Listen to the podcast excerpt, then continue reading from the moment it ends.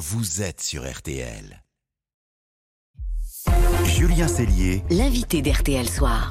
18h19 minutes, bonne fin de journée avec RTL Soir. Nous allons fêter un anniversaire maintenant avec Monique Younes, notre spécialiste bande dessinée. Bonsoir Monique. Nous recevons maintenant Zep, le papa de Titeuf. Bonsoir Zep. Bonsoir. Titeuf, succès mondial avec plus de 20 millions d'albums vendus, traduits en 25 langues. Et pour fêter ses 30 ans, parce que oui, déjà 30 ans, ce livre d'or aux éditions Glénat. Alors un vrai livre d'or pour ceux qui nous regardent en vidéo, qui brille vraiment depuis quelques jours en librairie. 30 ans de Titeuf, 160 pages de croquis d'anecdotes sur l'univers, les premiers pas de votre petit écolier à la mèche blonde. Votre premier album, il date de 1993. Moi, j'avais 7 ans en 1993. Je me souviens très bien l'avoir lu à la bibliothèque. Et aujourd'hui, ce sont mes gamins qui vous lisent. Donc, c'est quand même une fierté, non, pour vous d'avoir su accompagner comme ça plusieurs générations Ah, bah, à fond, c'est ce qui est le plus beau, en fait. C'est de voir aujourd'hui en dédicace des, euh, des jeunes lecteurs comme vous qui viennent avec leurs enfants et qui me demandent une dédicace pour leurs enfants. Et je trouve très, très, touchant, ça, d'avoir à la fois la fidélité de, des lecteurs et puis d'avoir euh, enfin, déjà plusieurs générations qui sont succédées. Parce que quand Titeuf a démarré, le premier album en 93, il était surtout euh, lu par des fans de BD qui étaient plutôt des gens euh, adultes. Mm donc euh, des gens qui ont aujourd'hui un certain âge.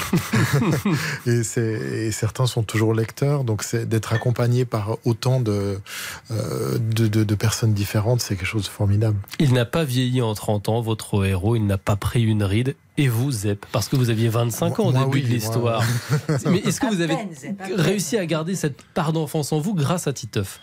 Oui, je pense que c'est Titeuf qui l'a entretenu. En fait, c'était pas. Euh, jamais j'aurais imaginé. Euh, déjà, j'imaginais pas faire une série quand j'ai écrit ce personnage. J'espérais que qu'on.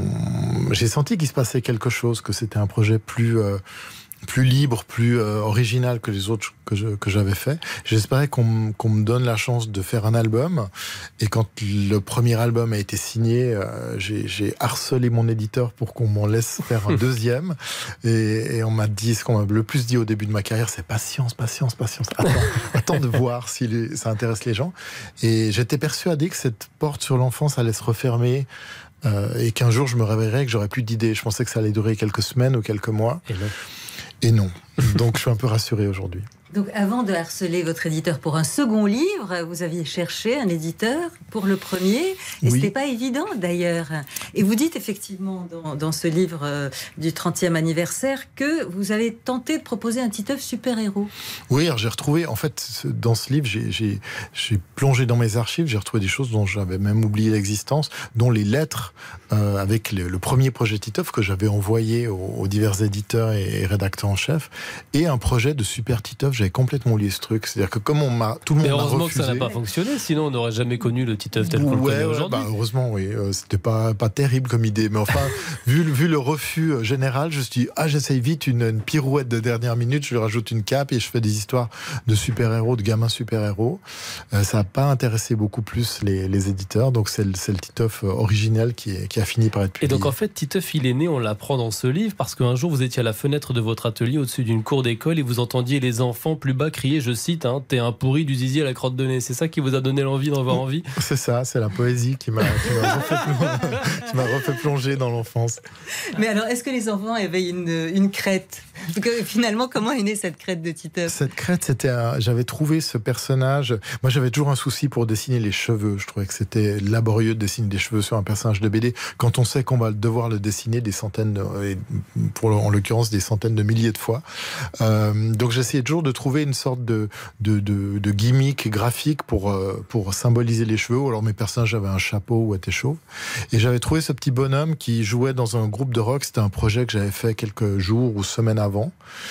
Et j'ai commencé à dessiner cette histoire de Titeuf. Donc j'ai dessiné la cour d'école qui était sous mes fenêtres. J'ai dessiné mes copains d'enfance, euh, Hugo, Manu, Nadia. Et au moment de me dessiner moi, je me suis dit, ah, je vais avoir trois anecdotes à raconter. Et après, je vais être à court. Donc, il vaut mieux que je mette un autre, euh, un autre moi-même pour, pour raconter tout ça. Comme ça, ça me permettra aussi d'élargir un peu le, la thématique de l'enfance. Et puis, j'ai pris ce petit bonhomme qui avait une mèche sur la tête et qui avait une tête en forme d'œuf. Je l'ai rajouté au groupe. Il avait une tête d'œuf. les autres lui ont dit salut Titeuf. Et voilà, c'est parti. Je pensais pas du tout euh, que j'aurais encore à raconter cette histoire aussi longtemps après. vous avez conscience de ce que vous apportez aux enfants? Parce que vous leur avez appris pendant 30 ans le second degré, l'humour, l'amour, à mettre un pied dans la préadolescence, comment on fait les bébés? C'est un peu d'utilité publique en fait, euh, Titeuf. Ben moi j'ai fait, le, j'ai fait les histoires que j'aurais aimé lire. Donc euh, j'ai trouvé qu'il y avait quand même beaucoup de sujets assez euh, complexes, assez anxiogènes quand on est enfant, notamment des sujets autour de la puberté, de la sexualité, en tout cas cette puberté qui est annoncée et qui va nous tomber dessus. Dans le cas de Titoff, elle lui tombe jamais dessus, mais ça fait 30 ans qu'il l'attend, euh, de pied ferme. Et, et, je me suis dit, qu'est-ce que j'aimerais, qu'est-ce enfin, qu'est-ce qu'on se racontait, qu'est-ce que j'aimerais entendre qui me, qui me fasse rire à propos de ça. C'était aussi le postulat du guide du zizi sexuel, c'était de mm-hmm. raconter cette histoire de la sexualité qui va nous tomber dessus, mais de manière euh, plutôt ludique et marrante, plutôt que quelque chose qui est, euh, euh, qui est souvent un peu sévère et puis sous l'angle sous, sous, plutôt de la prévention des dangers. Vous parlez du guide du zizi sexuel et j'ai découvert en lisant votre livre que le désormais ex-président du Brésil depuis quelques jours d'extrême droite, Jair Bolsonaro, avait brandi à la télé votre album en vous accusant de pervertir la jeunesse brésilienne. C'est assez improbable ça. Ouais, ouais, ouais, c'était moi-même j'étais assez stupéfait de voir ça. C'était le soir de. Enfin, c'était pas le débat télévisé, parce qu'il avait refusé le débat avec son, son adversaire. Il était venu seul sur le, plateau du 20h euh, brésilien. Et euh, il arrive et il sort de sa veste le guide du sexuel en édition brésilienne.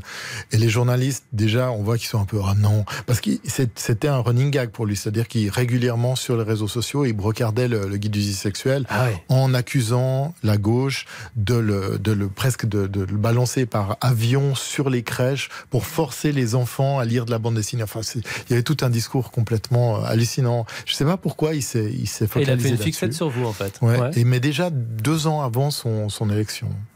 Mais est-ce que vous en avez beaucoup vendu? Après cette pub Avant, avant pas beaucoup. Ça n'a pas été. La bande dessinée au Brésil, c'est pas un phénomène comme, comme chez nous, c'est beaucoup moins populaire. Et le guide du sexuel, à l'échelle du Brésil, c'était dérisoire. Et les gens ne savaient pas ce que c'était. Mais après Bolsonaro, tout le monde savait ce que c'était. Ouais. Bon, bah, écoutez, Zep est célèbre au Brésil, c'est formidable. Alors, vous êtes un fan de musique rock, Zep, et pourtant la musique n'est pas trop présente dans Titeuf. Vous le dessinez parfois jouant de la guitare, comme vous, vous qui êtes musicien. Vous composez aussi des chansons. Votre groupe Martinez et Zep a déjà sorti plusieurs singles, dont Baby Please, dont le clip est génial. On va écouter.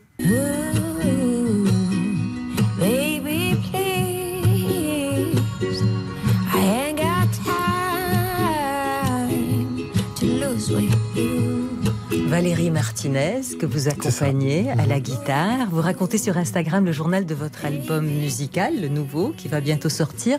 Est-ce que Titeuf trouvera sa place dans ce nouveau projet? Ah, je sais pas, il est déjà tellement partout dans ma vie.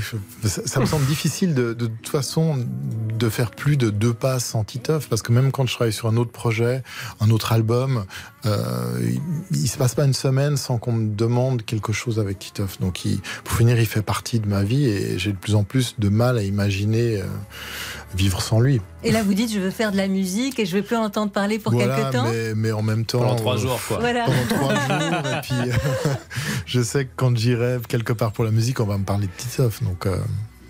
Bah merci Zeb d'avoir été ce soir notre invité pour fêter les 30 ans donc de Titeuf qui vous accompagne au, au, quotidien avec ce très joli livre d'or en librairie. Merci beaucoup. On va marquer une petite pause et puis Arthur Soir va continuer de vous surprendre. Les dessous de la Coupe du Monde dans un instant, votre nouveau rendez-vous à 6 jours du coup d'envoi de la compétition. Un 26e joueur appelé en bleu. Est-ce que ça signifie qu'il faut s'inquiéter pour la santé de Benzema par exemple? Et puis laissez-vous tenter dernière. Quand un prix Goncourt, Cyril Lignac et d'autres écrivent pour les restos du cœur. À tout de suite sur RTL. Julien Cellier. RTL Soir jusqu'à 19h15.